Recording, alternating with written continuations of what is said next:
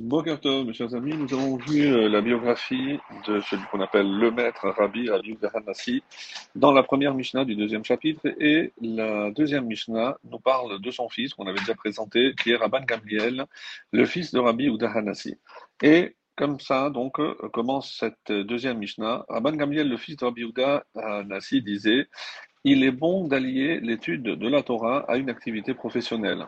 C'est la traduction qu'on va donner pour le terme Eretz. On verra d'autres explications. Pourquoi? Car les efforts réalisés pour l'accomplissement de ces deux choses font que l'on n'oublie pas de, que l'on oublie, pardon, de fauter. Par contre, toute étude de la Torah qui n'est pas accompagnée d'une activité professionnelle finit par être annihilée et pousse, qui donc son auteur, à la faute. Concernant tout ce qui œuvre au profit de la communauté, Hachem dit qu'il s'y donne au nom du ciel, c'est-à-dire d'une manière euh, désintéressée, car c'est le mérite des ancêtres. Et ici, il faut comprendre pas simplement les ancêtres à lui, mais tous les membres de la communauté qui les aident. Et c'est par leur, euh, c'est leur piété qui les soutient à jamais. Quant à vous, vous donc qui euh, œuvrez pour la communauté, je vous accorderai une grande rétribution, comme si vous aviez vous-même réalisé les actes qui auront contribué donc au bien de euh, la communauté. Alors, on commence par le commentaire de Rabbi Novadia Bartinora, qui euh, nous explique qu'une activité professionnelle, euh, ce qu'on a traduit par euh, c'est un travail ou une activité donc de commerce. Car les efforts réalisés pour l'accomplissement de ces deux choses font que l'on oublie de fauter et se mettre de commenter. En effet, l'étude de la Torah affaiblit les forces de l'homme, tandis que le travail broie et brise son corps. La conséquence de cela est que son mauvais penché l'abandonne, car il n'aura évidemment plus de force physique ou morale pour s'adonner au plaisir de ce monde, et c'est évidemment le but de cet enseignement. Toute étude de la Torah qui n'est pas accompagnée d'activité professionnelle, et si tu objectes qu'il s'adonne à l'étude de la Torah constamment, la fatigue qu'elle lui causera pouvant elle seule peut-être lui permettre d'oublier de fauter. En quoi le travail serait-il à ce moment-là nécessaire? demande ce maître Rab de Bartinora. C'est pour répondre à cette question donc que la Mishnah était obligée de préciser que toute l'étude de Torah qui n'est pas accompagnée d'un travail finit, finit, c'est-à-dire malgré tout, par être euh, annihilée, car il, euh, reste impossible de vivre euh, sans moyen de subsistance. En effet, afin de survivre, il n'aura d'autre choix que, Chazve Shalom, qu'à Dieu ne plaise, de voler ses semblables ou de tromper, ce qui, évidemment et inexorablement, le conduira à oublier la Torah qu'il a étudiée. Et on a dit qu'il s'y adonne au nom du ciel et non afin d'obtenir des honneurs, parce que, évidemment, c'est pas le but de rechercher. Et euh, ni en se glorifiant, rajoute Rabbeinu Obadia.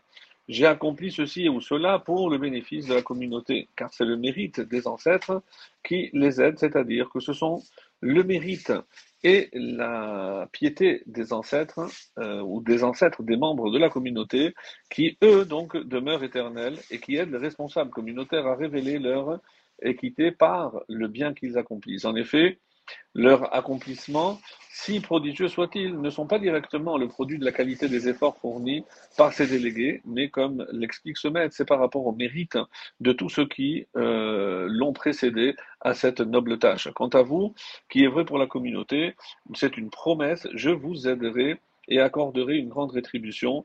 Donc après nous avons enseigné que les accomplissements réalisés par tous les responsables communautaires ne leur sont pas finalement imputables, notre Mishnah précise hein, que Hachem déclare bien que la réussite des œuvres n'est pas la résultante directe de vos actes, mais imputable au mérite développé par les ancêtres, je vous attribuerai malgré tout une rétribution équivalente à celle qui vous reviendrait si vous aviez accompli par vous-même de tels actes pour le peuple d'Israël. Et ce, du fait que vous avez œuvré l'Ishma, Shem Shamaim, au nom du ciel, autrement dit, de manière totalement désintéressée. Une autre explication que nous propose ce maître, le sens des euh, propos, des enseignements de cette Mishnah, est de dire que Hachem déclare la chose suivante, que tous ceux qui œuvrent dans le cadre d'une communauté afin de pousser, de contraindre ses membres à accomplir des mises-votes, comme celle de soutenir les pauvres, de libérer les captifs, doivent s'y adonner au nom du ciel et non pour leur gloire ou leur prestige personnel.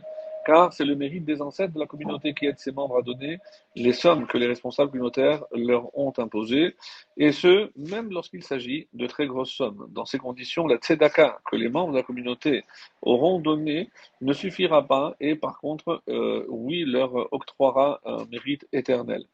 Quant à vous, les responsables communautaires qui avez travaillé sans relâche, afin justement de pousser la communauté à accomplir cette mitzvah, je vous attribuerai une rétribution équivalente à celle qui vous reviendrait si vous aviez vous-même donné euh, réellement tout cet argent de votre propre poche, rajoute le maître.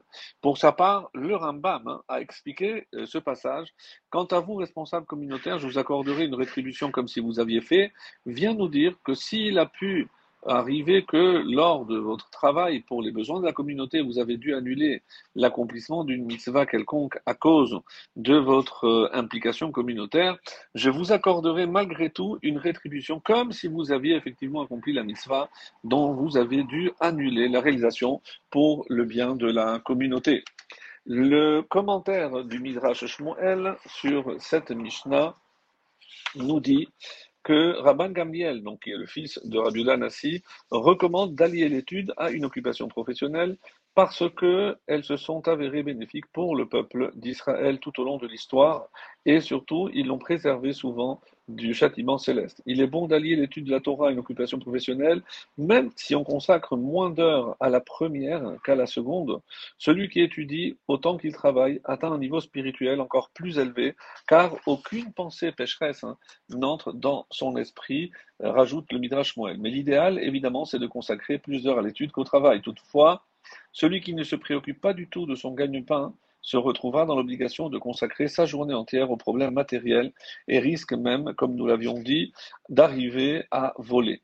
D'après une autre explication, Derecheretz désigne ici l'accomplissement des mitzvot.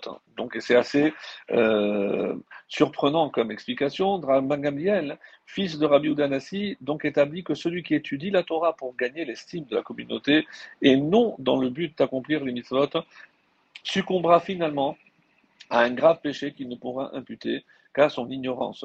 Que tous ceux qui s'occupent de la collectivité le fassent au nom du ciel, pour le bien de la communauté, non pour leur propre gloire, car le, le mérite de leur Père les aidera néanmoins, Dieu les récompensera pour leurs efforts, euh, comme s'ils avaient accompli cette œuvre tout seuls, sans le mérite de leur père. Et enfin, pour euh, conclure cette euh, Mishnah, le commentaire de Rabbeinu Yona qui nous dit Toute étude de Torah qui n'est pas accompagnée d'un travail finit par s'annuler et provoque la perversion. Comme on va voir dans le chapitre 3, la Mishnah 17, sans farine, il n'y a pas de Torah. Qu'il faut entendre littéralement celui qui délaisse le travail est conduit à la pauvreté. Or, celle-ci entraîne certaines perversions et surtout un grand mal, car à cause d'elle, il aimera recevoir les dons et ne vivra pas, c'est-à-dire qu'il sera entièrement dépendant. Il sera hypocrite en présence des autres, y compris en présence des injustes. Pourquoi? Afin qu'il lui donne, parce que euh, il, est complètement dépendant des autres. Puis, lorsque l'argent des dons viendra à manquer, il se fera ou voleur, ou joueur, ou arnaqueur, peu importe, et rapportera chez lui les vols du pauvre pour ne pas mourir de faim. Lorsqu'un homme arrive à ces extrémités, eh bien, malheureusement, plus rien ne le retient, rajoute Rabbi Yona, plus rien ne le satisfait ni le calme tant qu'il n'a pas transgressé toutes les paroles de la Torah. Pourquoi? Parce que Avera, Gorer et Avera, comme on verra dans le chapitre 4, la Mishnah 2, la transgression, malheureusement, entraîne une autre transgression. Les sages ont dit à ce sujet dans Brachot 8 qu'il est écrit à propos euh, de ceux de qui se nourrit de sa peine. Lorsque tu te nourris, Yegia Kapecha, du labeur de tes mains, c'est un bonheur pour toi et un bien pour toi euh, aussi, c'est le psaume 128, c'est un bonheur pour toi en ce monde et un bien pour toi dans le monde à venir. C'est pourquoi le, sage doit, le sage pardon, doit savoir pratiquer un métier, comme il est dit, bonne est la sagesse avec un héritage. Ecclésiaste 7, le verset 11. Très très bonne journée.